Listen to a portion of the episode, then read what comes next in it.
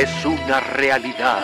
El ser humano ha dejado de ver la televisión para llegar a plataformas más cercanas, sin imaginar que en lo que consumen se esconde una sustancia letal, tan adictiva que los hace perder horas de sueño. Cuidado, porque si consumes una plataforma de streaming, ya eres parte de ellos. Los streameadores. Con la terrible participación de Ricardo Verástegui y Freddy Galleta. E invitados casi importantes. Ya llegan los streameadores.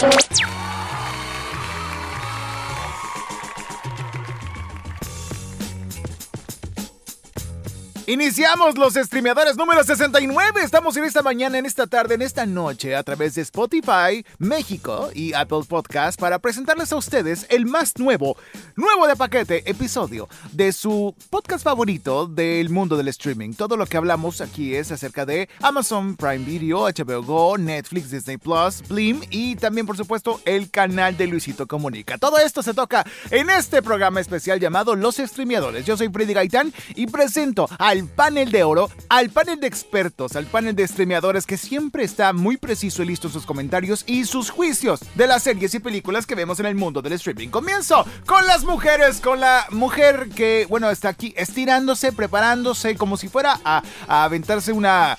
eh, ¿Cómo se dice? Un round de Un boxeo. round de boxing, exactamente. Habían dicho un round de box, Juan Carlos. Ella es una joven locutora, actriz, conductora que está aquí con nosotros en los streameadores. Su nombre es Katia González. Gracias, gracias, público conocedor, gracias, muy amable. ¿Conocedor de qué? Pues de muchas cosas. Ah, que, Sobre que todo de series ¿qué y te películas. saben? De series y películas, exactamente. Bienvenida, Katia. Gracias, gracias por estar aquí con nosotros. Un episodio más de Los Streameadores. Quédense porque tenemos en esta ocasión contenido muy variado para todos los gustos que a ustedes les va a encantar, así que no se despeguen ni un segundo. Tenemos de frijol, de carne, de papa, todo lo que necesites. todo un poco, De todo un poco, para hasta para llevarte gustos. vamos a dejar. Ajá.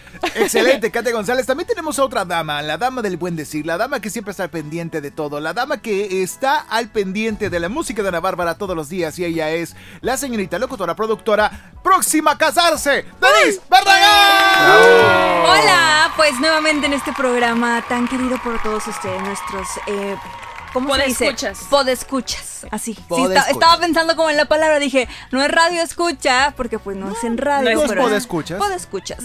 Este, y O los descacerados, podría El día de. Ah, claro. El día, el no de hoy vamos a tener un, un programa bastante controversial Oh. con lo que vamos a platicar. Eso también es muy Ay, así que ya quiero que inicie. Así que voy a Ya dejar está que iniciando. continúen los demás. Perfecto. Mi querida Dena, también tengo al señor editor, productor de este programa, por supuesto, que también siempre nos acompaña con sus datos curiosos más especiales y que jamás te imaginaste escuchar en este espacio. Su nombre, eh, desde Ciudad...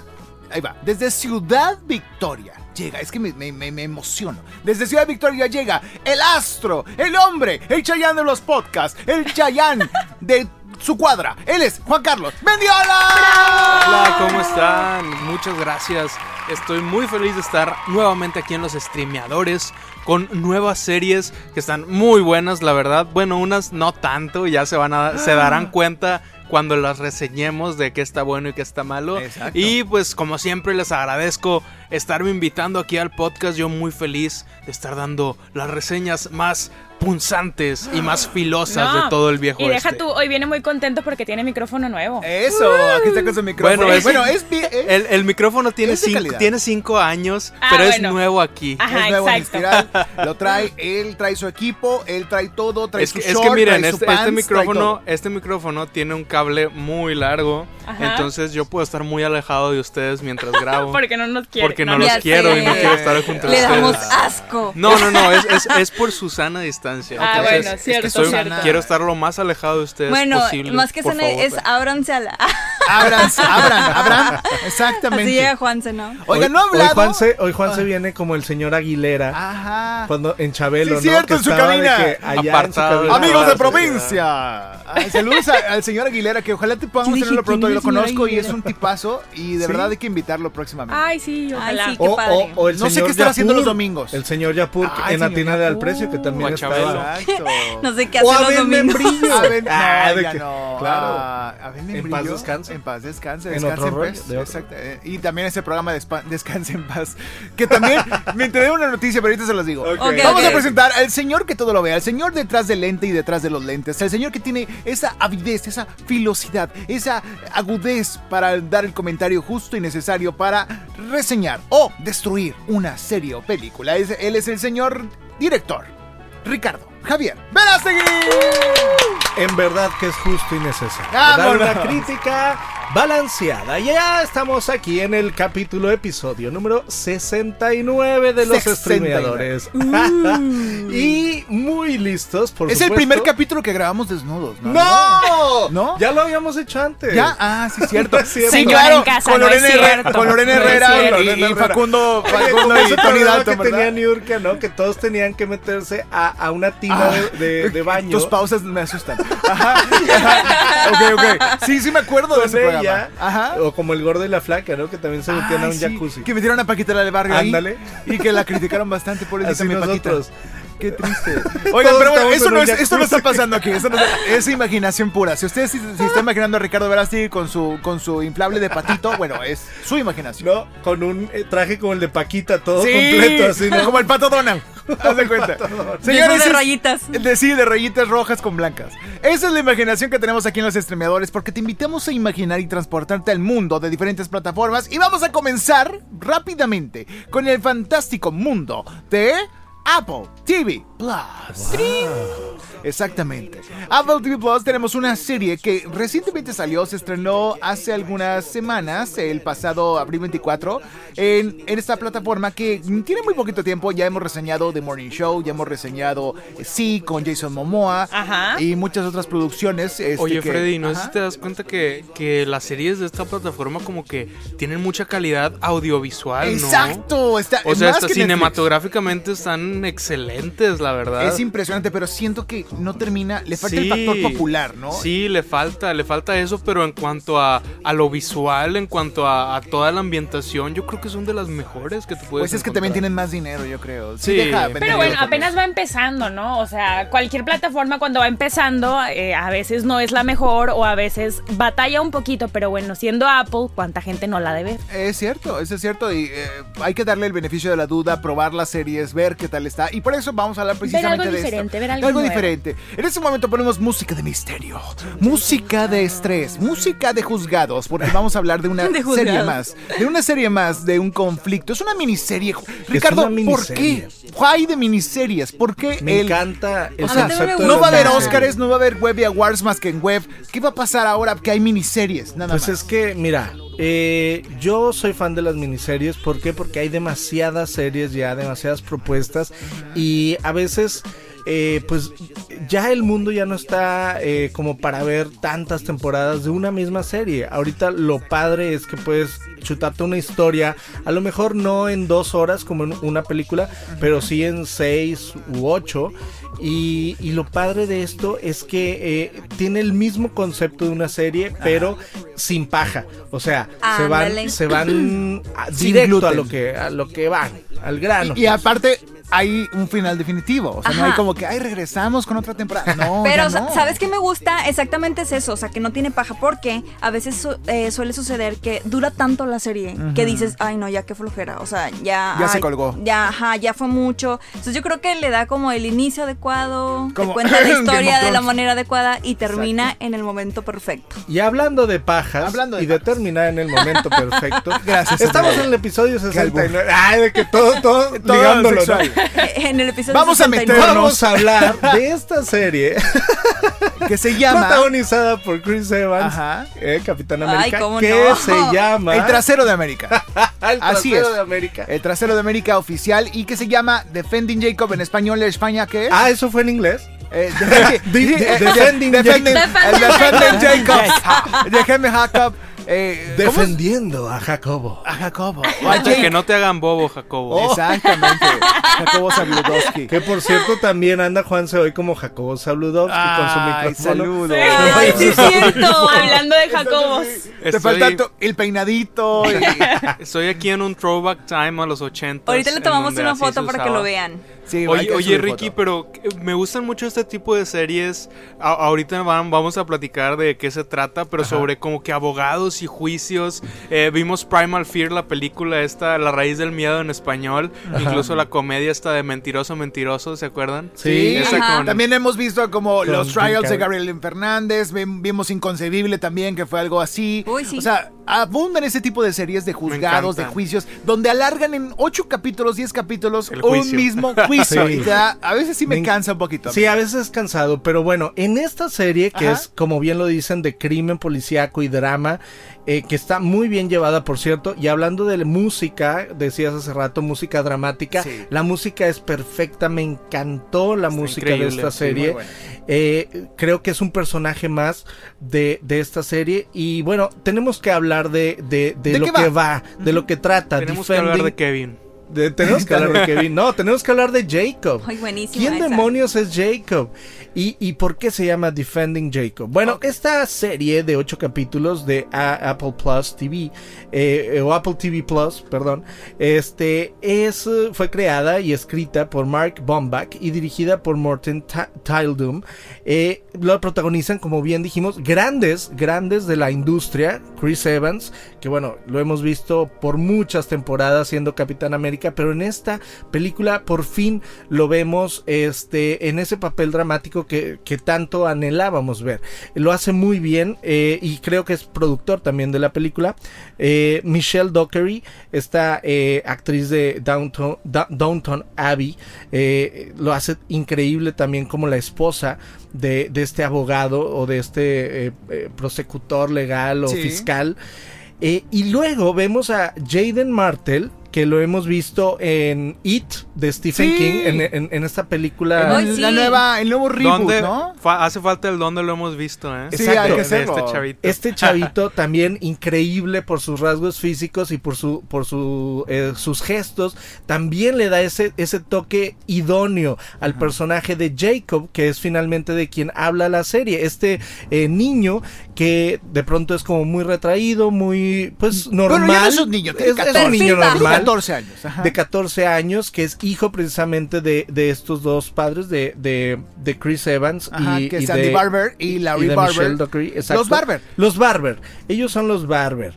Y eh, este, este chavito, eh, Jacob Barber, de pronto se ve inmiscuido en un, en un asunto bastante denso. Recordemos que su papá, Andy Barber, pues es uno de los más eh, Fiscales. famos- famosos fiscales del, del pueblo. Ajá. Y de pronto eh, Sucede, sucede que hay un- un, aparece un crimen. un asesinato, Ajá. un crimen por ahí eh, en los alrededores de la escuela, de la escuela eh, principal de, de ahí de, del, De ese pueblo. del pueblo y todo apunta a que eh, pues fue herido con un arma de, de Blanca. punzocortante, un arma blanca. Y entonces el papá Andy Barber es el principal eh, pues el encargado de la investigación.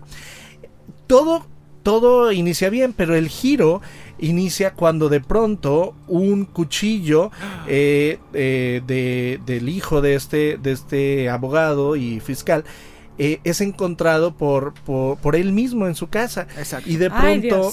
Y de pronto todo apunta las indicaciones y sobre todo una en específico, las huellas dactilares en eh, el- el- la ropa del asesinado, todo Ajá. apunta a que Jacob Barber tiene que ver con el asesinato. Entonces imagínate, el, el, el de ser el que lleva el caso a ser Exacto. el papá del perpetuador Del crimen, del responsable, que no sabemos, no podemos decir no lo sabemos si sí o si no, y Ajá. toda la serie te, te, te narra precisamente esa angustia de saber si sí o no. Ajá. Pero en el meantime, en el mientras tanto, vemos la, este, eh, la, la crucifixión mediática. Wow. Porque eh, es, lo fuerte. terrible de un juicio es que todos empiezan a opinar, todos empiezan a juzgar. Lo hemos visto aquí con celebridades locales, nacionales e internacionales. Y, y locales. ajá. Y locales, claro. Y locales. todo el mundo empieza a opinar. Y aquí lo importante y, y- y lo que majestuosamente y, lo hacen llevado. asombroso, eh, no solo en la fotografía, en el ritmo, en la música, sino en la dirección. eh, eh, es como te, te empiezan a tensar y te ponen en, en la posición de dos papás que creen conocer a su hijo, pero empiezan a dudar. Y, y entonces te, te- te plantea la serie una pregunta bien importante. ¿Realmente conoces a tus padres? ¿Realmente conocemos a, a- a nuestros hijos, a ¿Conoces a, nuestros tu hermanos, esposo o a tu esposa? a nuestros familiares? Wow. Chan, chan, chan. ¿Realmente nos conocemos tanto a nosotros mismos como para, como para eh, también saber la diferencia entre lo moralmente y lo éticamente correcto? Aceptable, ¿Qué es ¿no? lo que es correcto? O sea, Entonces está muy interesante y yo, para mí, bueno, les voy a dar la calificación más adelante, No, más pero adelante, para más mí, adelante. ¿Te gustó? Fíjate que es una serie muy difícil de ver, chicos. Digo, en mi, en mi opinión, si no la ves a detalle, con ojo crítico, analista de cada aspecto, porque son montones de easter eggs, montones de señales y hints que después te, te recuerdan o te dan en flashbacks, Ajá. es importante verla con lentes bien puestos, de verdad. Si no la ves con lentes bien, puest- bien puestos y la ves mientras te cambias, sí, no te va a se va a pasar de largo, te va a pasar de noche, vas a decir qué flojera, qué aburrida, qué lenta es, como a muchos se les hicieron, ¿no? Así o es. mira, también puede ser que te perdiste algo y ese algo era muy importante para lo que seguía de la historia, ¿sabes? Entonces, como tú dices, tienes que estar muy, muy al pendiente de cada detalle. Sí es un poco tensa, lo cual a mí no me gustó porque, bueno, los que ya tienen tiempo escuchando este podcast saben que a mí me gusta disfrutar las series, no me gusta mucho Sufrirlas. sufrirlas, ajá, pero eh, a la hora de estar viendo este primer capítulo de esta serie, me recordó un poco a esta serie que se llama How to Get Away with Murder, no sé si la conozcan. Uy, Por sí. supuesto, es Que es una, una señora que es abogada que también, eh, bueno, eh, se ve como envuelta en un asesinato. Entonces dije, ah, bueno, mira, esto es más o menos así. Pero obviamente que How to Get Away with Murder es más hacia las mujeres porque tiene, pues ya sabes, muchos amoríos y demás. Y esta es más cruda, más real, más como le- como que lo que se viviría en el mundo real. ¿Sí me entiendes? Entonces, sí, la verdad, está muy oscura. Si no te gusta ver cosas así como sangre y todo eso, no te lo recomiendo porque también en ese sentido está un poco explícito. Pero la verdad es que las actuaciones eh, me encantaron. Pero están muy poquito, buenísimas. muy poquito explícito. Sí. Realmente es más como de, suspenso, suave. de thriller, Sí está más como suave. de investigación Es más misterio. Es mucho drama, la verdad, ¿no? Ahora, a mí me gustaría ver eh, qué camino va a tomar la serie, que todavía no se estrena el último capítulo. Eh, a ver, a ver si la toman igual que el libro. No les Ah, voy a claro, decir que porque Sí. está basada en un libro, ¿no? de William Landay. de William Landay, así es. A mí me pero- acaban de contar aquí mis compañeros Sí, lo que pasa. y de hecho lo que le platicábamos a Juan hace ratito es que eh, había leído artículos en los que dicen que eh, la serie no va a terminar igual que el libro, entonces va a dar como un giro. Espero no sea tan decepcionante porque el final del libro es bastante bueno. Sí, es que es- Este, ajá. Mira, Denis, yo siento que, que este final es lo que puede separar a esta serie de una serie memorable a una serie del montón. Horrible, ¿verdad? Yo si le ponen, pienso. si le ponen el Sí. final del libro, va a ser una serie memorable, pero dudo que lo vayan a hacer. Pero si usted no quiere spoilearse, no vaya a leer el libro. No se mete, no se mete a esa página. No, No, no sálgase de ese PDF. No vea ese libro digital. Bueno, aquí le doy mi opinión. A mí lo que me gusta de la serie es que pone, eh, eh, bueno, Chris Evans, ¿no? Ah, ponen a Chris Evans. y primero- para mí es es- suficiente. primero Ok, que nada, para mí es es suficiente para ver una serie, dice. Cinco capitanes América, ah, cierto. Con eso ya, ya me ganó. No, no, no. A mí lo que me encanta es que pone eh, la situación de, de Chris Evans, o sea, de- como papá, Ajá. que, que no se quiere como plantear realmente la pregunta de ¿y si no es culpable o si sí es culpable? imagínate y lo pone en este camino y tú, por ejemplo, si tú fueras papá y te, te estuvieran acusando a tu hijo de asesinato, de repente te entraría la duda y si sí es culpable y realmente no lo conozco. Entonces te hace así como que tener esta duda y bueno, tú como papá, ¿qué es lo que harías? Él, él comenta en la serie, yo haría lo que fuera por mi Exacto. hijo, pero ¿qué, qué, es lo, ¿qué es lo que harías por tu hijo? O sea, ¿lo acusarías? Pues mira, Eh, en primer lugar, lo, lo primero que defenderías? hace es tirar el cuchillo, el Sí. arma blanca Protegerlo, primera. Por si acaso. Por si porque acaso. todavía no está Nunca seguro. sabes. Y eso, sabes. y eso es uh, para mí eh, el primer error Sí, de, sí, sí. de- de- Pero de- eh, del comprensible, personaje. es comprensible. Es Es lo más padre de esto, que te hace decir de que, güey, pues es que Pues que tú qué probablemente... Es que ponte en sus Probablemente- zapatos. Ahora, cabe aclarar que nadie de esta cabina es No. papá, así que... Y nadie ha matado a nadie, entonces tampoco. que sepamos. Oigan, entonces un, estamos un tranquilos. aplauso, un aplauso al mejor detective de toda la historia. Dick Tracy. ¿Quién? Que, que es el amigo, de- el amigo este de Jacob. ¡Ah, claro! el mejor detective de todos los tiempos. Es que, él. que- no, qué bárbaro. Ya, ya no voy a decir ¿Quién? más, pero. Derek. Ajá, Derek. Ah. Ya no voy a decir más, pero. Wow. Está wow. cañón.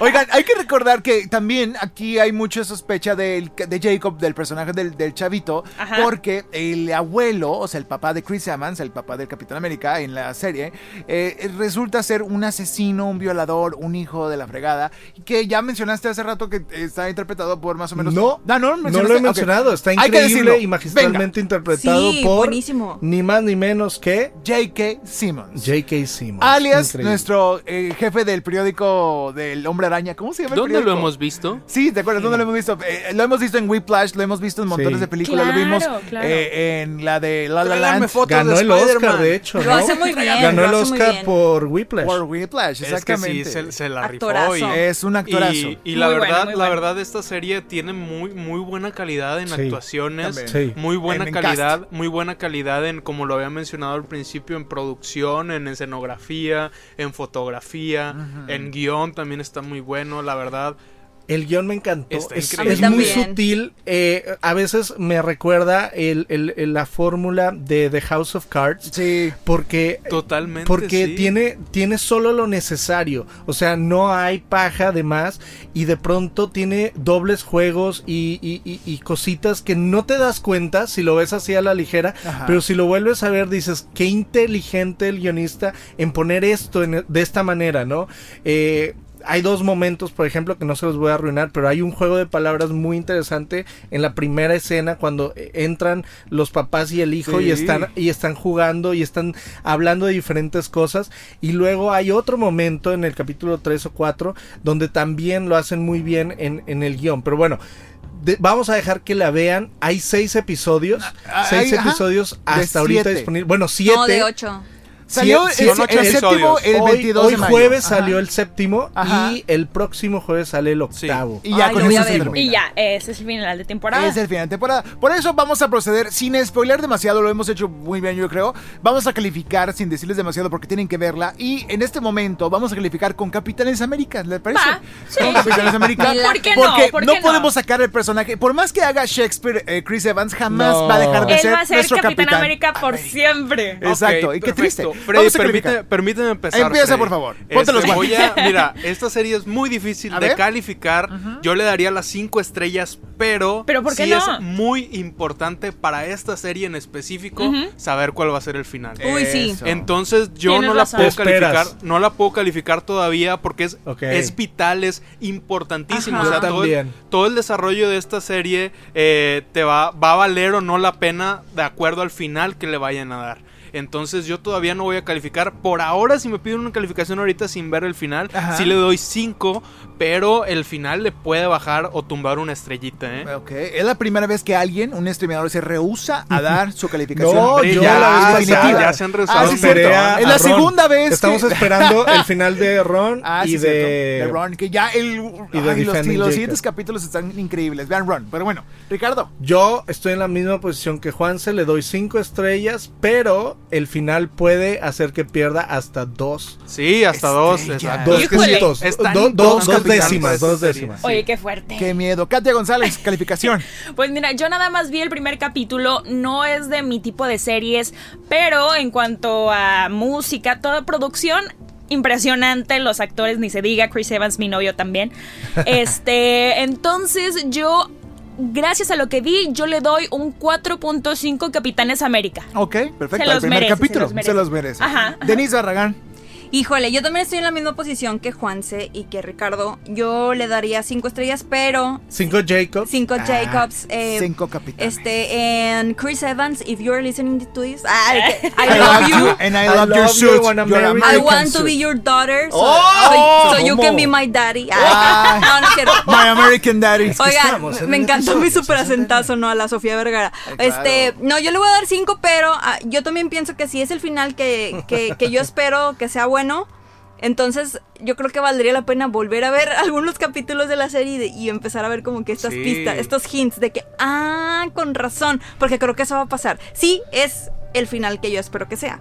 Si no, yo creo que la van a regar, entonces ya no le voy a dar las cinco estrellas. Que ahí les va, que ahí les va Qué una, fuerte. una opinión no- nada popular. Ajá. Por ejemplo, le pasó a The Shining, que para Ajá. mí el libro tiene mucho mejor final de historia que la película mítica de Stanley Kubrick, pero bueno, esa es mi opinión. De hecho, me gustó más Doctor Sueño. Sí. Eso sí.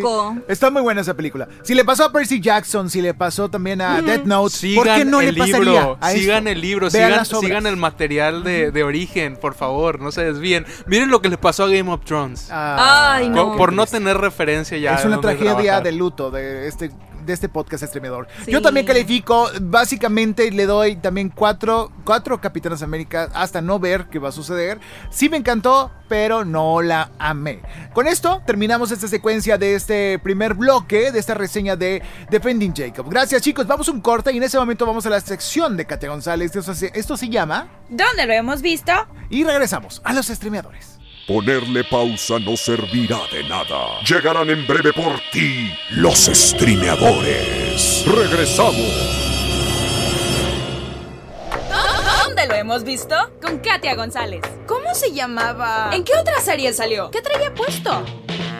A la estadounidense Lauren Lapkus la podemos encontrar compartiendo créditos en la pantalla chica con nuestro bando geek favorito en The Big Bang Theory, con el personaje de Denise. Y de la comedia pasamos al drama, porque la chica de 34 años interpreta a la policía Susan Fisher, quien cuida a todas las presas en Litchfield, en la serie de Netflix Orange is the New Black. Y su más reciente participación en el cine es con la comedia La Otra Missy, donde encarna a Melissa. Ahora sí, no tendrás pierde en identificar dónde lo hemos visto. Yo soy Katia González. Sígueme en Instagram como arroba soy Katia GZZ para encontrar más contenido como este. Anuncio importante, anuncio importante. Están de regreso. Están aquí los streameadores. Regresamos a los streameadores número 69. Así Eh, es la eh, edad, eh, la eh, edad de las seguidoras de Juan Carlos Mendiola, que siempre está al pendiente, le mandan ese galletitas estuvo y bueno. rompope. Ese estuvo Gracias, creativo, gracias, Freddy. Ya, ya, gracias. ya te habías tardado No, en tirar no uno habías- creativo. no lo había soltado. Porque ya todos habían sido muy genericones. Este, este sí estuvo muy aceptable. Gracias, gracias. La reseña, cinco Bravo, puntos. Juan Carlos Mendiola está presente. ¿Cómo te seguimos en redes, Juanse? A mí me pueden seguir como Juanse Mendiola en Twitter y Juanse.mendiola en Instagram. Ahí los espero.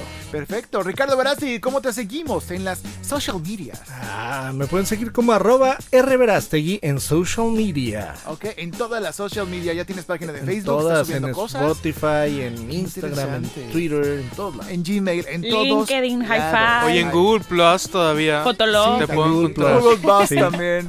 Qué interesante. Denis Barragán, ¿cómo te encontramos? Me encuentras como Dena-Barragán en Instagram, Denise Barraga 5 en Twitter y Denise.barragán en Facebook. Ok. Ya, ya, ya mejoró esa, esa pronunciación del Twitter, ya la mejoró claro, al 200%. claro. Estuve practicando en mi casa, Denise Barraga 5, Denise Barraga 5. Hice una plana Una plana completa. en inglés y en no español. Denise Barragán 5. Muy bien. Dana Barragán. Así te encontramos. Katia González, ¿cómo te encontramos a ti? Claro que sí, en Twitter, TikTok, Facebook e Instagram. Soy Katia GZZ. Se Es me que- fue por un segundo. Es la Sí, edad, que- es la edad, amiga, es la edad. Eh, Soy Katia GZZ en todas las redes Así sociales. encuentra- así la es que es muy temprano cuando estamos grabando esta Claro, señora bonita en estamos casa. grabando a las Entonces, 7 de la mañana, ¿no? ¿Ya? 6 de la oye, mañana. Seis yo a las media. 5 de la mañana yo ya estaba Ah, lista. Pero es que Katia y yo nos fuimos a hacer ejercicio desde las 5. Sí. Obvio, ajá, por eso. obvio, se ve, por eso están sudadas. Muy bien, vamos a dar, pero están brillosas, iba a decir. Oigan, Bien vamos, feo. bien gacho, ¿verdad? Sí, ¿verdad? Discúlpenme, así no las eso, trato. no, por eso no. huele feo la cabina. Por eso están tan asquerosas. Por que eso huele, huele a, ta- taco sudado aquí. Oigan, chicos, y también síganme a mí, arroba Freddy Gaitán, en todas las redes sociales, Instagram, y, y vean las reseñas, los hilos, los materiales, y también las redes de los streameadores, arroba los streameadores en Instagram, y en YouTube también los encuentras así, los streameadores, en Twitter, arroba streameadores, y en Facebook también. Subimos recientemente la semana pasada, y fue la entrevista con esta gran cantante, esta gran tiktokera. Tienen que verla a través de nuestras redes sociales para que vean cómo Dena, Ricky y yo preguntamos de todo, de sus series y películas favoritas, de su próximo sencillo, nuevo sencillo que ya estrenó y muchas, muchas cosas más. Ana Bárbara, un saludo y un gran besote de parte de todos los streameadores y de Katia González también, que la ama. Te lo juro por Dios que tenía esa canción en la la cabeza. Está imposible quitársela. Y Claro también su no. cara de, de la mente, ¿no? Es, es bellísima, es muy linda. Le mandamos un gran abrazo. Gracias a Prensa Sí, Dana por esta besote. entrevista. Oye, dijo, dijo que no, que quería comer aquí cabrito Sí, cuando venga dijo, acá. quiero conocer ese Juan Carlos que se ve que No, le sabe muy bien al Tour. Necesitamos comer con él, quiero hablar con él. Imagínate Juan Ya, ya, Carlos. ya se va a hacer tradición de todas las entrevistadas. Ya, que te inviten, que, Sí, que venga la cabrito de oye, que Monterrey. pegue, hasta me da envidia. Exacto. Chicos, ahora sí, vamos a, a lo que nos truje. A ver, sí, Va, les quería vamos. decir algo antes de empezar con esta nueva serie. Acaba, Película, ajá. acaba de salir hace unos días el último capítulo de la última temporada de Rick and Morty. Y hay un capítulo que se llama La tina de ácido o de Pool of Acid. Que este capítulo, de- de amigos narcos, míos, ¿o qué? streameadores que me están escuchando, rivaliza con, con, con las historias de la, de la Ciudadela y se coloca con 9.6 en IMBD. ¡Guau! Un episodio de lo más impresionante que Órale. puedes ver en series animadas. Rick and Morty con la redención después de capítulos muy flojitos. Entonces véanlo, no se lo pierdan. Rick and Morty regresó con este episodio. Regresó, ya es el Rick and Morty que todos conocimos y amamos. Entonces ténganlo ahí pendiente y véanlo en Adult Swim. Esta Yo- mención fue pagada gracias tareas. a la producción de Rick and Morty. Es una de las tareas que me dejó Juanse para el Sí. día de hoy. Y dije, sí, la voy a ver. Tienes que ver, yo, yo quiero ver ese capítulo, me antojaste. La voy a ver ahorita en la tarde. Muy bien, con una copa y unas palomitas. Perfecto. Vamos a continuar con estas. Perdón por. exponer- Acostado en la cama Acostado en la cama. No, en, en una tina de burbujas. En así. sí. Claro. Bueno, vamos a empezar. Vamos a empezar y ensuciarnos las manos. Regresamos al mundo de Netflix. Chacham. ¿Por qué? Porque vamos a hablar, vamos a ensuciarnos las manos del mundo de Happy Madison, de Happy, de, este, de esta productora, de mi querido Adam Sandler. Ya, sa- ya saben, ya saben, le hemos hablado en la historia streameadora, Sí. que Adam Sandler hizo un trato con el demonio, digo, con Netflix, donde comprometió a producir y protagonizar diversas películas que no, no tienen que ser buenas. O sea, ese fue el No trato. de todas, que pero no sí tienen que tiene- ser buenas, sí pero joyas. hazlas. Sí tiene joyas Si ahí. tiene joyas, sí, pues A mí sí me gustó. La de Diamante en Bruto está buenísima. Pero creo que hay protagonista y nada más, pero también es muy diferente. Zapatero de tus zapatos es otra. Sí, la de novia de mentiras, bueno, no, esa no. Y hay muchas más. A ver, A ¿de ver. qué película vamos a hablar? Vamos a hablar de la película de The Ground Missy, la otra Missy en Ah. español. Es, es una Que- película Que, por ajá, cierto está en el top 4, en el número 4 del top 10 de México. de Netflix. Pero llegó a alcanzar el número uno, ¿eh? Sí, el fin Sí, pasado. Tenía, la- tenía el número uno el fin pasado. De hecho, ella escribió en su cuenta de Twitter, este, La gracias por actriz. ser de The Wrong Missy, la película número uno del mundo en Netflix. En un minuto. Porque Ha sido esos, muy emocionante. porque esos rankings cambian de nada Sí, cada, sí, sí, cada sí. 10 minutos. Entonces no, no es como que, wow, fui durante de 9.55 a 9.40 a 10.59, fui la mejor película. Pues no, tampoco, chicos. Esta película es protagonizada por Lauren Lapkus, a quien hemos visto en muchas Big series. One Theory. Sí, A ver. The Big One Theory, Orange is the New Black, Wow. eh, Luna de Miel en Familia, Jurassic World. Uy, tiene muchísimas. Montones, ¿Que quién, montones. es, que es quien escribió este tweet? Ah, sí, Ah, a sí, la que claro. mencionaste ahorita, exactamente. Esta chica, pues es muy quirky. es- yo la definiría así como quirky, es una actriz bastante rara. Es bonita, pero rara. Es, Es de esas, esas, eh, es que, mira, yo la describiría como ver. fea bonita, ¿sí me Fea bonita, ya, ya, ya, ya. O sea, no, no, de Como verdad. Amy Schumer, como, como Amy Schumer. curiosa, como Una graciosa. belleza diferente. Pero la he visto en tantos papeles tan diferentes que me gusta mucho cómo, cómo interpreta a los personajes. Exacto. Aunque quiero- yo voy a empezar, Pero yo de- muy deja- mal. Antes de que des tu, tu, tu- punto negro en la lista, déjame les platico de qué va, rápidamente. La otra Missy o The Run Missy es una película que eh, protagoniza pues el actor David Spade, a quien hemos visto en Claro. Eight Simple Rules, en montones de, de series y películas durante mucho tiempo. Y David Spade, que ya tiene sus cincuenta y tantos, ahorita ahorita te digo Ya cuántos está más tiene. para allá que para acá. Ya está más para allá que para acá. Pues regresa como protagonista eh, de esta película interpretando a Tim Morris, que es un sujeto de 50 que trabaja en una firma, en una empresa, y de Es repente Godín, es pues. Godín, es Godín. De repente se topa con la chava de sus sueños, con la chava de sus sueños. Y al mismo tiempo, el mismo día, creo que se topa con esta actriz, Lauren Lopkos, que es Melissa, la Missy, y se la topa y, y en una especie de citas ciegas que Ajá. no sabía, que, como esos Tinders que haces y de que dices, ah, ¿cómo será? Esa. eh, la chava conoció a la abuelita del personaje. De- entonces ella los. A los juntó, sí, ¿no? cierto, los exacto. Entonces se fue a esa cita ciega sin saber cómo era el personaje de Lauren, hombre. Lauren, que es Melissa, y pues se sorprendió por ser tan incómoda y, y farsante e insoportable. Dijo David Sí. Spade, no quiero volver a verla en mi vida. Ese mismo día se topa a la chava guapísima, una... La una- verdad es que, mira, la cita fue tan horrible que Tan dijo, horrible. no la quiero volver a ver en la vida, pero unos dos días después, este señor tiene un viaje. Entonces, choca con una chava guapísima, top model, ya sabes. Entonces, Soltera, chocan- recién divorciada. Ajá, literal. Chocan y resulta que ellos tienen la misma maleta, entonces se confunden y se las tienen que regresar el uno al otro. Exacto. Y ahí es cuando, ya sabes, se empiezan a enamorarse y El click. platican y no sé qué. que, ay, ¿qué libro lees? Este, ay, ¿qué? Pero de repente la chava dice, oye, ya me tengo que ir, dame tu número. Se lo da y pum. De- de- hace lo típico de que yo te marco, tú guárdame. Perfecto. Ajá. Y guarda aquí, su número, pero no le marca. La cosa es que esta chava, la segunda, la top model y lo demás, también se llamaba Melissa, Ajá. como el personaje de Lauren, que Ajá. es una chava nada que ver, súper awkward, Súper. Ay, no, o sea, te lo juro que odia el personaje. Es Pero eso es bueno porque ese era el punto del Ajá. personaje. Bueno, entonces ya eh, Melissa ya le dice, ¿sabes qué? Dame tu número. Le llega La un- guapa. Ajá. Le llega un mensaje de texto al personaje. ¿Qué onda? ¿Me vas? Ajá, y ¿Qué le dice, oye, soy Melissa. Y él dice, ya, ya ganché. Pero, oh, oh, era la Melissa equivocada.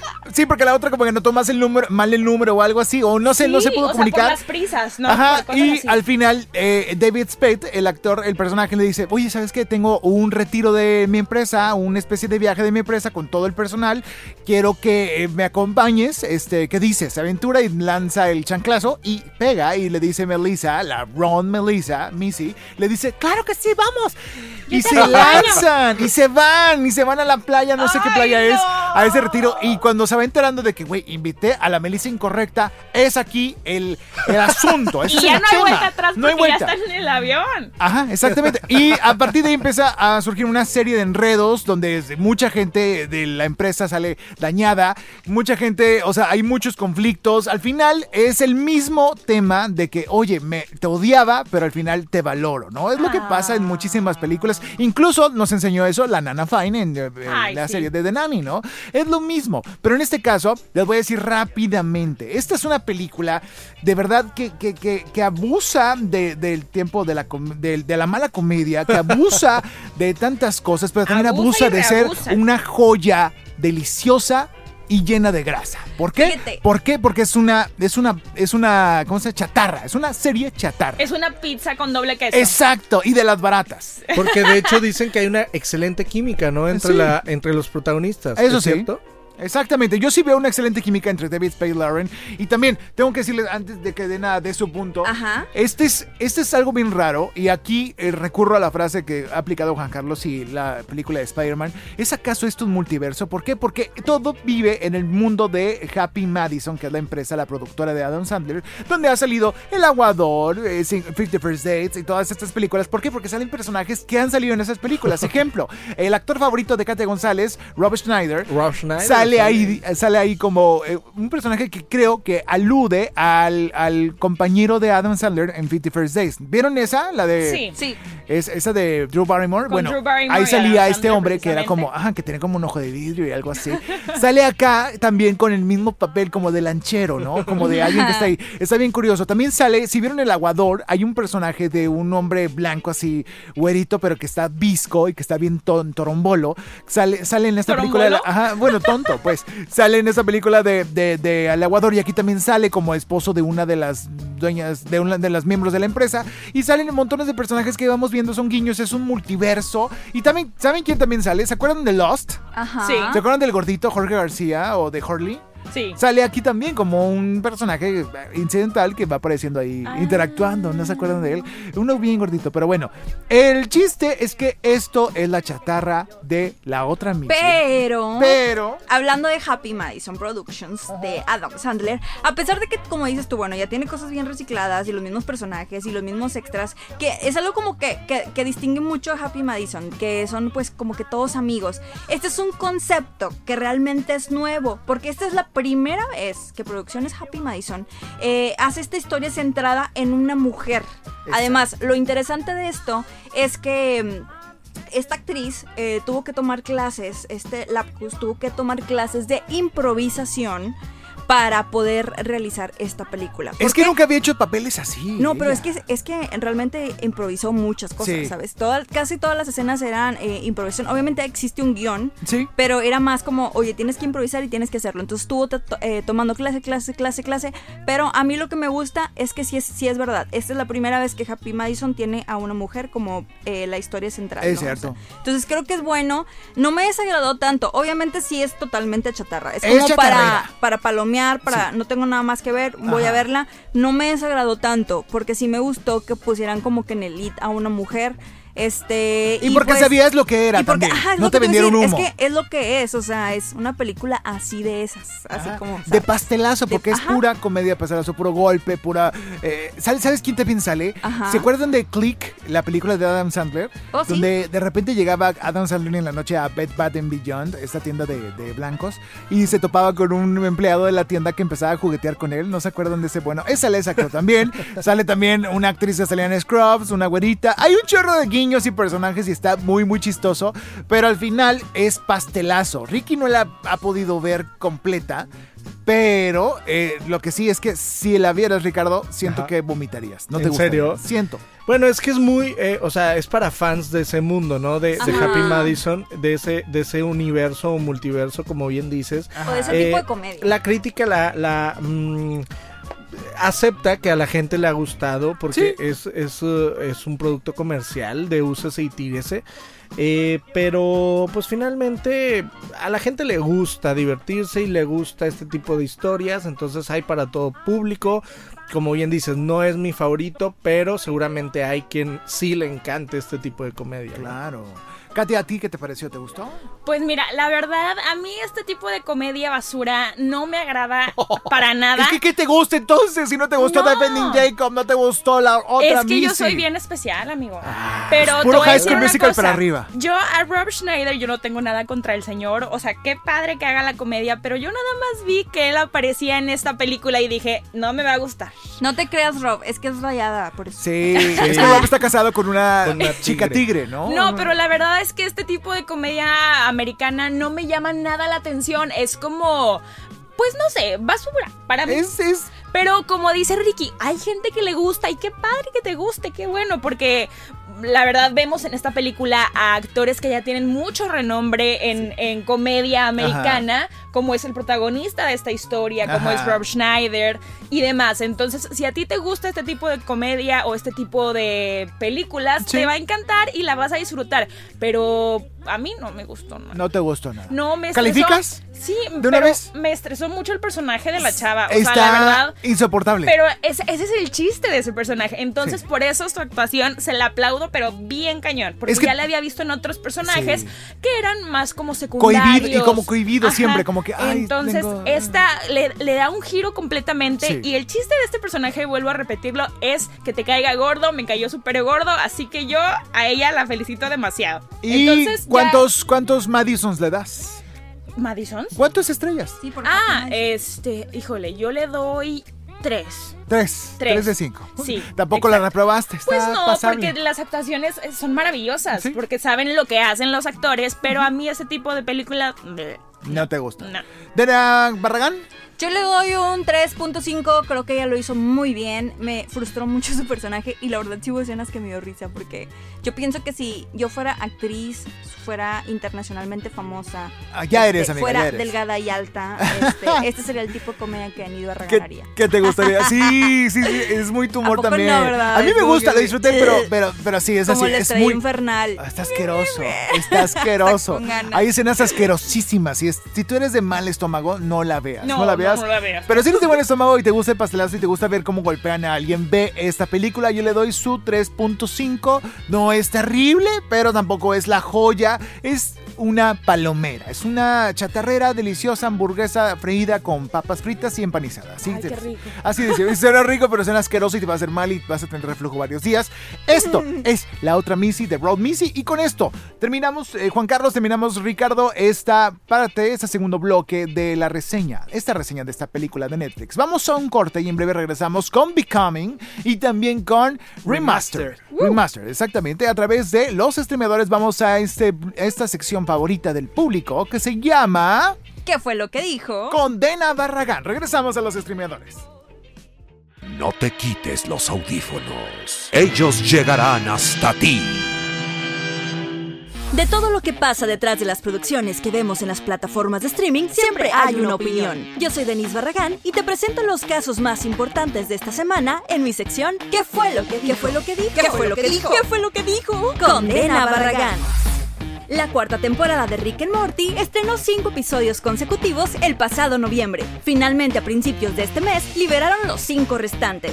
Justin Roiland, creador de Rick and Morty, reveló que le gusta la idea de estrenar un nuevo episodio de la serie al mes en lugar de la manera regular. Pero, ¿qué fue lo que dijo? He propuesto lanzar un episodio cada mes y hacerlo un gran evento. Me gusta la idea de pensar fuera de la caja sobre cómo cualquier show es estrenado con las masas. Y aunque ya están trabajando en la quinta temporada debido al COVID, aún no inician las grabaciones. Te recomendamos ver esta última temporada. Tiene un final impactante. Y por supuesto no te pierdas nuestras reseñas en todos nuestros podcasts. Ten cuidado con lo que escuchas. Están más cerca de lo que tú crees. Regresamos con los streameadores. Regresamos a los streameadores número 69. Gracias por estar aquí hasta ahora. Si usted encontró este episodio en Spotify y dijo, ya lo hice, este es un episodio de porno, seguro. Le lamentamos decir que se equivocó, que esto no es un episodio sexual, pero es un episodio número 69. Llevamos casi 70 capítulos al aire en Spotify, Apple Podcasts, YouTube y también en radio a través de nuestro programa Dena, que se transmite en qué señal. En el 88.1 FM todos los domingos de 12 del mediodía a 2 de la tarde para que no te lo pierdas. No te lo pierdas y todos los jueves estrenamos este podcast y al pendiente porque tenemos muchas sorpresas. Próximamente tendremos una reseña de una película que está por estrenarse de manera digital. No podemos decirte cuál, pero estamos por avisarte. Ya tengo ahora sí la primera impresión de esta peli, así que muy pronto vamos No a podemos dar ni una pista. Ni una pista todavía. Actuamos hasta que todos los streameadores ahí en esa peli. Ay, no. Exacto. Es nuestro debut. Nos Exacto. lanzamos al estrellato. al estrellato directo y estos dos streameadores. Y pues por eso mismo vamos a comenzar con esta siguiente parte. Vamos a hablar de una serie que es una serie documental, no. Es una película documental. Es una película documental, pero estamos hablando de la, la película de la primera dama estadounidense. Así es. La quien fuera la primera dama estadounidense. ¿no? Estamos hablando de esta película documental que salió hace poco en Netflix que se llama Becoming, mi historia. Que bueno, hace alusión al libro que esta ex primera dama de Estados Unidos sacó contando su historia, como ella era antes y después de cómo fue su estancia en la Casa Blanca. Y estamos hablando en este momento de Michelle Obama. Ok. Esta eh, mujer que, bueno, ha inspirado a muchísimas personas, no solo mujeres, sino también hombres. Y bueno, a la hora de que ella saca este libro, decide hacer un tour por todo América. Así es, por todo Estados Unidos. Y dice, oye, ¿por qué no nos grabamos? ¿Por qué no? O sea, porque, ok, está el libro, pero para las personas que a lo mejor mm, o no leen o no sé lo que sea, ella quiso, bueno, eh, dar a conocer esta historia y cómo fue su proceso de este tour del libro del mismo nombre, como ya lo mencioné, Becoming. Entonces está muy padre porque vemos cómo ella en cada estado al que ella visita tiene un este compañero diferente, alguien que la entrevista y bueno, es gente del medio artístico, ¿no? Podemos ver a muchas mujeres, muchos hombres que son reconocidos como quién, por ejemplo.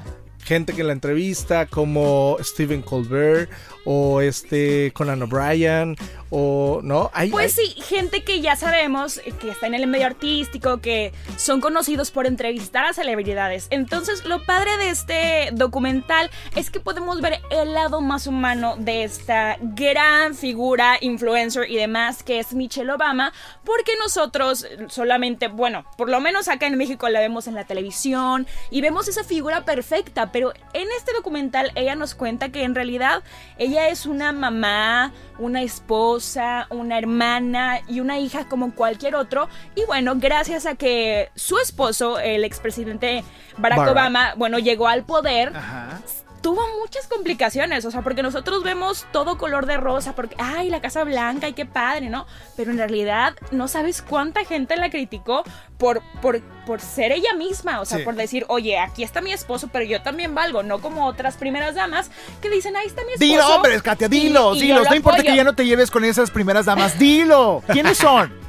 A ver, Pues una con nombre de pájaro, Martita otra con. ¿es eso? Dinos ya. Dinos ya. No, no, no. No, no, no hay, no hay necesidad, es en ¿verdad? general, ¿para Aparte las vas a ver el jueves. gente, las vas no a ver el, aquí? jue- el jueves en el cafecito, ¿no?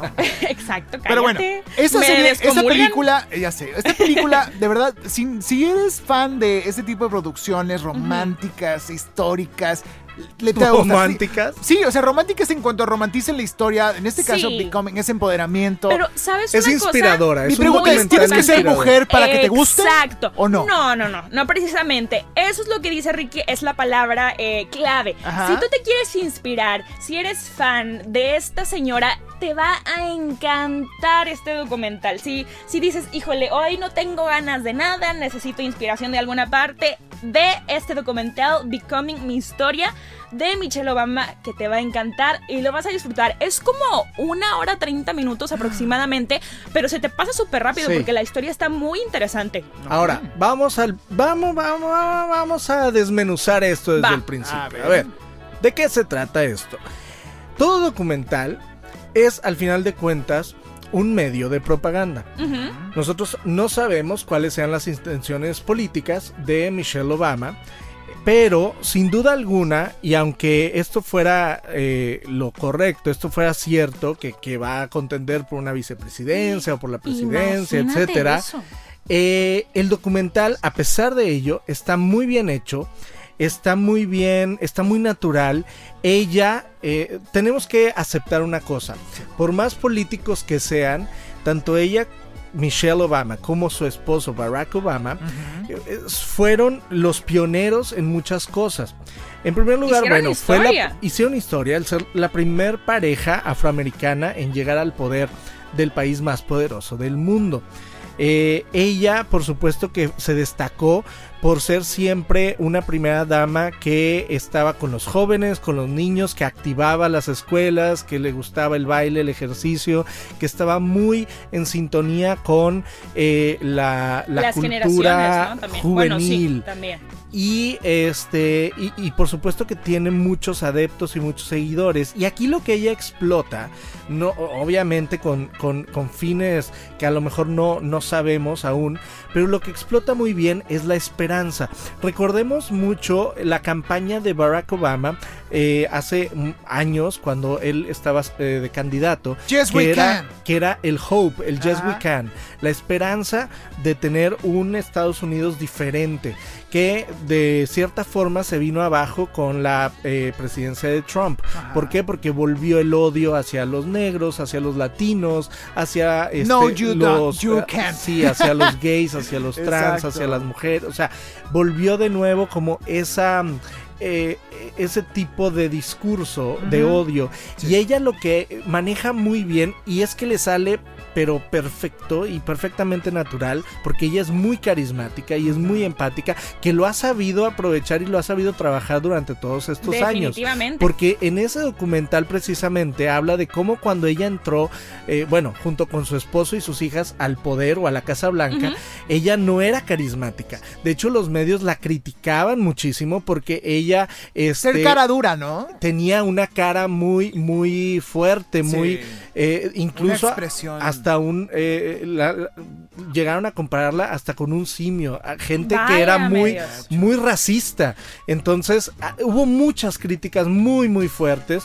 Este, y ella tu- eh, en el documental menciona que eh, ese tipo de comentarios y cómo los medios manejaron su vida y su imagen y sus gestos le, le cambiaron el alma, le dolieron muchísimo. Y ahí es cuando ella, a través de esta gira, va y empodera a niñas y a niños y a jóvenes latinos, latinas, afroamericanos y, y- y minorías al final de cuentas, porque ella se centra mucho en las minorías que al final de cuentas son las que le hicieron que Obama ganara. Entonces, al final de cuentas, esas minorías o esos sectores un poco disc- discriminados son los que ella está atendiendo en estos momentos y nunca ha dejado de atender.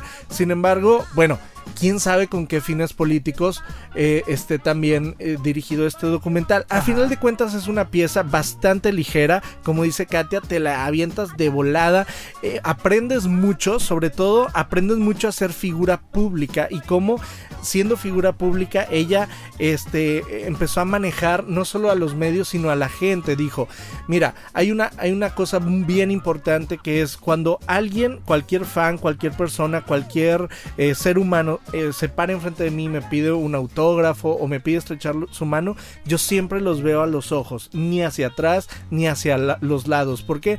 porque esos 10 segundos 30 segundos son un cambio de vida para ellos y para mí también, porque yo aprendo muchísimo de esa gente y me hace poner los pies en el piso. Y menciona varias cosas que también, digo, obviamente le creemos porque es una persona muy humilde, nos, nos muestra sus, sus orígenes, Sus pero... inicios, su familia. Y, y- y- y como por ejemplo cuando les decía a sus hijas, ¿no?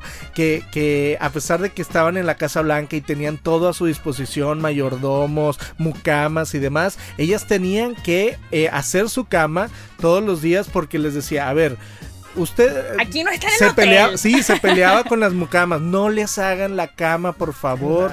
No les hagan la cama. Es que porque es que señora tenemos que hacer no necesito que mis hijas aprendan a, a lavar a planchar a hacer su cama a hacer todo esto ¿por qué? porque eh, son niñas o y sea aparte después de la Casa Blanca, ¿qué? Porque esa más se van, un a, tiempo. se van a malacostumbrar, Ajá. exactamente.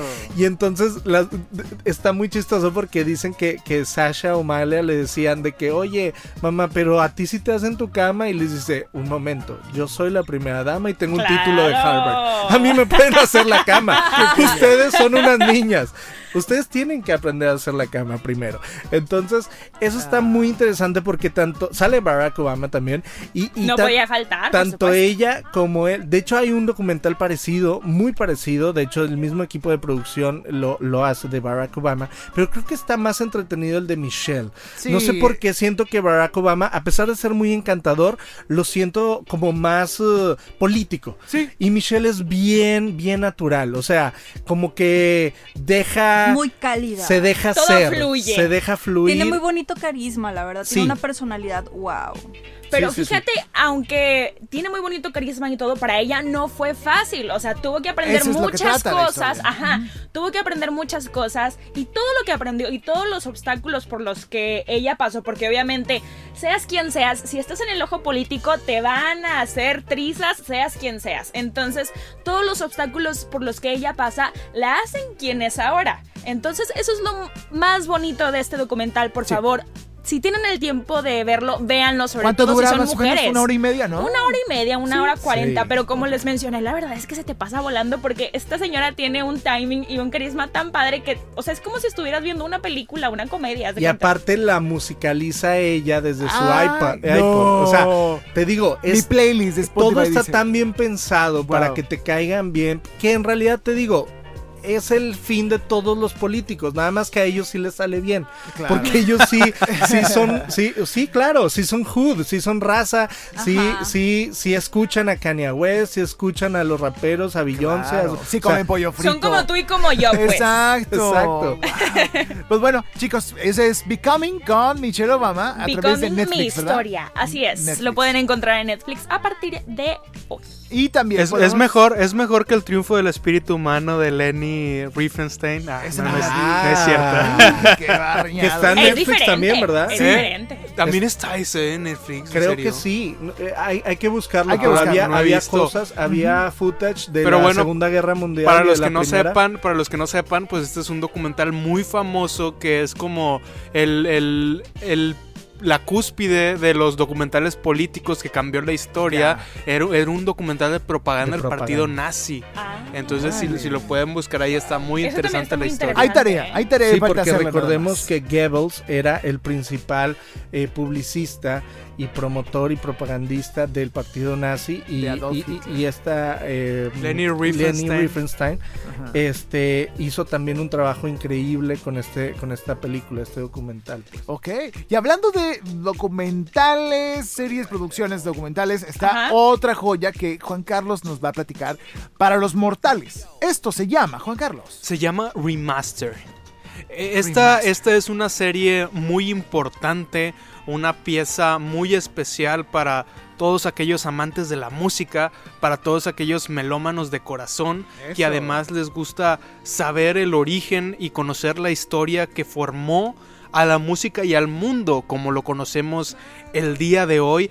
Esta serie, la verdad, eh, yo quedé impresionado, yo quedé pasmado con, con todo el material, Freddy, que ofrece, todas las entrevistas que ofrece, todas las historias, cómo las cuenta. Cada capítulo es una historia diferente, es un artista diferente, ¿no? Sí, fíjate, el único inconveniente con esta serie, Ajá. Freddy, es que está no está en un solo paquete, o sea, la encuentras en Netflix como remastered, Ajá. pero está disbalagada por toda la plataforma. Es decir, Sí. tienes que buscarlo Sí, tienes que buscar uno ¿no? por uno, eso sí, pero creo que como cultura general es bastante bueno. Este, aprendes acerca de, de la historia del mundo, ¿verdad? Del mundo de la música y del mundo en Pero general. es fanservice, ¿no, Dena? Claro, pero yo creo fanservice. que yo creo Claro que que no, saber este tipo nada fanservice. Bueno, es que no, no yo creo que no no sé si verlo como fanservice, pero yo creo que eh, en cualquier eh, conversación, incluso en alguna entrevista de trabajo Ajá. o en alguna entrevista, en una plática de negocios o alguna cena, ver esta serie te podría servir para tener un tema de conversación Sí. inteligente. Es cultura Es cierto, es general. Es cultura.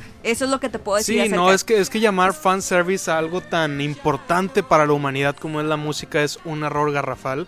Este, yo creo que esta serie, y sería un insulto reseñar esta serie sin tener música de Miami Show Band en el fondo. está sonando. Entonces vamos a poner aquí a The Miami Show Band porque uno de los episodios que esta serie de la que esta serie habla Freddy es de la tragedia y el asesinato de varios miembros de la Miami Show Band que era una banda muy famosa en Irlanda del Norte por allá de los 60s y los 70s Ajá. y los cuales fueron atacados y asesinados con fines políticos para lastimar a la población de, de- de ese país y así poderle darle un cierto poder y control al gobierno. Eh, y, esta, y, y esta serie te cuenta, eh, eh, como también el- está el- la historia de, de Jara, este cantautor chileno, Ajá. que también fue apresado y asesinado por un golpe de estado de un de un partido político militar que, que empezó una dictadura en Chile y también te muestra cómo la música al ser tan al tener un carácter tan tan libertador Freddy tan Ajá. revolucionario muchas veces puede incomodar y puede suponer una amenaza real para cualquier gobierno Claro. entonces esta esta serie es la serie por excelencia de la revolución a través de la música y de todas estas tragedias que han formado el carácter de la música actual de pero fíjate, algo muy interesante, sí forman el carácter de la música actual y por eso yo me enojo tanto Ajá. con cómo es la música, cómo está, cómo, cómo se va ahorita la disquera y la, la- las casas disqueras con la música que están produciendo ahorita, porque se aleja un montón de, de el verdadero objetivo de la música de en los buenos era- tiempos. De los buenos tiempos o cómo era el sentido previo de, de hacer ese Sí, tipo de que toda, que toda música tenía una razón más Ajá. allá de solamente... Vender. Digo, si- siempre hubo una razón de vender, ¿no? Digo, esta- claro. estaría, sería muy tonto, que- sería muy tonto decir que un músico solo lo hace por amor al arte, pues también necesita comer, no se va a alimentar Claro. de aire. Pero hay todo tipo de Pero música. exacto, Hay música de protesta, música para bailar y nada más para moverla, ¿no? El. Entonces el cuando, cuando, empiezas a cuando empiezas a quitar de, de este espectro musical ciertos géneros y los empiezas a hacer a un lado solo para impulsar un solo tipo de música, ahí es cuando está el error, porque no le das a la audiencia esta capacidad bueno. para elegir lo que más les gusta. Fíjate, ¿qué te puedo platicar de Remaster? Yo a mí A me ver. tocó ver el episodio de Miami Show Band. Son ocho Pero episodios, sí, ¿verdad? Son, son varios de diferentes artistas, todos hablan como de ciertas tragedias que pasaron como en el mundo de la música. En específico esto, así medio te cuento de qué se trata. Eh, eh, bueno, los integrantes de Miami Show Band habían tenido un concierto, entonces ya regresaban de Dublín. Eh, después de todo este espectáculo que, que dieron y fueron interceptados por un grupo de hombres, los bajan de la furgoneta en la que iban viajando Ajá. y los empiezan a registrar. Entonces acá, mientras estaban ahí como que sacándoles plática, ellos dicen, uno, bueno, de los sobrevivientes, ¿verdad? Dice, yo como les di uniforme militar, pues yo dije, pues todo está normal. Pero en, en eso que están platicando con ellos en la furgoneta les pone una bomba, pero explota antes de tiempo. Y ahí es cuando se arma como que todo el desastre. Y entonces los, eh, los, la intención pues obviamente era matarlos. Entonces fíjate nada más, eh, a uno de los integrantes que se llama Fran O'Toole, Ajá. le dieron 22 disparos en la cara. Ay, no. A Brian McCoy, 4 por la espalda. A Tom Ger eh, Ger- Gerharty, 9 por la espalda. Ajá. Y hirieron a Stephen Travers. El otro, que es Des, eh, salió corriendo y se escondió como que en los campos. Entonces, dos sobrevivieron. Los demás, pues ahí marcharon. Entonces, aparte de, de que te cuentan cómo sucedió esto, ¿verdad? Y las intenciones que tenían ahí, como decía Juanse, ¿no? De lo que querían era como lastimar a la sociedad. Y como Miami Show Band era una banda que, pues, la gente quería mucho y, y representaba mucho al lugar de donde ellos eran, este, pues obviamente dijeron, vamos a atacarlos para darles como donde más le duele, ¿no? Eh, Miami Show Band era como el orgullo de la gente en ese entonces, ¿no? De que, ah, sí, ellos son músicos y son del mismo lugar donde yo nací. Bien Entonces, parados están. Ah, exactamente.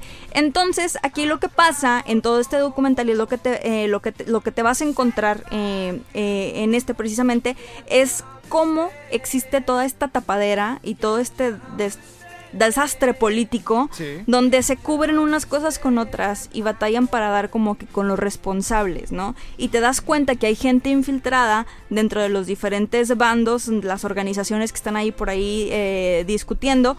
Y, y cómo se lucha por hacer justicia, ¿no? Los sobrevivientes después de años, o sea, tienen que pasar muchísimos años para que por fin puedan ir escarbando y sacando la luz eh, toda la situación que, que, que se vivió, ¿no? Que, que pasó eh, cuando eh, se realizó este aten- atentado. Sí. Y bueno, está bien interesante. El final de esta serie lo tienes que ver, eh, bueno, en particular de este episodio, porque cada episodio trata como de una cosa distinta. Por ahí había otro de Bob Marley. Sí. eh, ¿Cuál otro me contabas? Hay uno eh, de? Robert Johnson, que Ajá. para quienes no sepan, hay, hay una leyenda por ahí Oh, que dicen sí. que Robert Johnson era un guitarrista malísimo, el peor, uno de los peores que han escuchado, y que de repente, de un año para otro, ya era el mejor guitarrista de todos los tiempos. Dicen que Robert Johnson fue a un cruce de caminos y le vendió su alma al diablo. Que, que, y eso, esa historia completita, tengo que meter el gol aquí, Juan Carlos.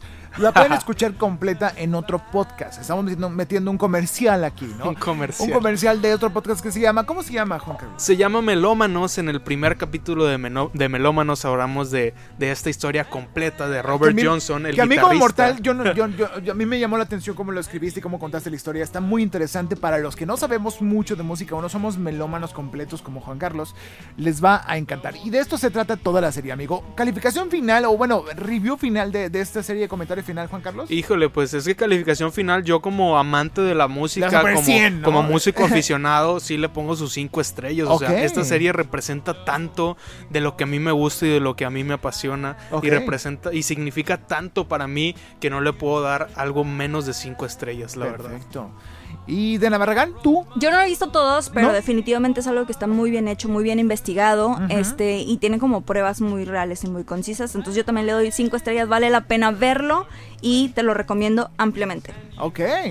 Bueno, ahora yo de mi parte no tuve la oportunidad de ver Remastered, pero yo quiero dar mi calificación para Big Humming. Ah, ok. la perfecto. historia de Michelle Obama, así que en esta ocasión se los merece, la felicito, le doy 5 Michelle Obamas. Cinco Michelle Obamas, Ricardo. Igualmente, cinco Michelle Obama. Cinco Michelle Obamas. ¿Y Remaster Ah, la alcaste a ver o, o no? no, solamente la Tienes, viste- tienes que verla, Sí, en tienes que verla, te va a Está gustar. pendiente. Está pendiente de ver, así que... Hay para la otra, comadre. Hay para la otra de esa. Tienen recomendaciones muy buenas para este fin de semana. Remastered, Becoming, por supuesto. The World Misty, si no la has visto, la película en Netflix. Y Defending Jacob, que está Exacto. increíble y vale la pena Con pagar. Apple TV Plus nomás pa- No por esa manches, serie. Que por sí. cierto tiene dos capítulos libres o gratis para quien no tenga Apple TV Plus. Sí. Vean esos dos primeros capítulos y deciden si siguen o no. Esta serie, Defending Jacob. Con esto terminamos, chicos. Vamos a despedirnos rápidamente. Gracias, Juan Carlos Mendiola. Muchas gracias, que es un honor estar siempre aquí en estos episodios de los streameadores. Gracias por escucharnos y nos escuchamos en un próximo episodio. No se pierdan ninguna de las series que les estaremos reseñando. Así es, Kate González. Gracias. Gracias chicos y gracias a todos los podescuchas que nos acompañaron en este episodio número 69 y recuerden que también nos escuchamos todos los domingos a través de FM Globo 88.1 de 12 a 2 con este mismo formato pero diferente así que no se lo pierdan fue un gusto estar aquí con ustedes y nos escuchamos a la próxima Lo mismo, pero diferente, ¿no? Con musiquita. Con musiquita. Ahora sabrosón. ahora que sí Pero de lo que nos gusta, de Cha- Chayanne. Noventas. Noventas. Mijares, Ah. Lucerito. De todo un poco. De todo un poco. Dena Barragán, gracias. Eh, bueno, pues sí, nos despedimos. Pendiente del próximo episodio. Este fue el episodio número 69. Eh, te che- ahí chécate las redes sociales de los streameadores. ¿Por qué no Están sus secciones. Están las secciones de ustedes. Sí, ahí, en también. video. Hay, fo- hay fotografías, hay secciones en nuestras redes sociales, checa nuestras páginas, porque a veces también tenemos algunas entrevistas y tenemos algunos lanzamientos antes del podcast. Entonces claro. puedes ahí encontrar información de primera mano antes de que llegue a radio o a... Todo a través del equipo streameador que Así lo es. conformamos nosotros cinco, aparte de Ana Castillo, que también nos acompaña en las redes sociales. Gracias, y por supuesto, a la gente que está escuchando este programa. Ricardo, gracias, Ricardo. Gracias a ustedes que nos escuchan todas las semanas en este su podcast favorito. Nos despedimos todos. De este episodio de Los Streameadores. Hasta la próxima. Bye. Vean The Midnight Gospel, el último capítulo. Adiós. Eso. Acabas de quedar contagiado. Ellos ya están en oído. Ya escuchaste Los Streameadores. Búscanos en Spotify, iTunes y YouTube. Los Streameadores es una producción de Freddy Gaitán, realizado en Inspiral México. Visita www.inspiralmexico.com.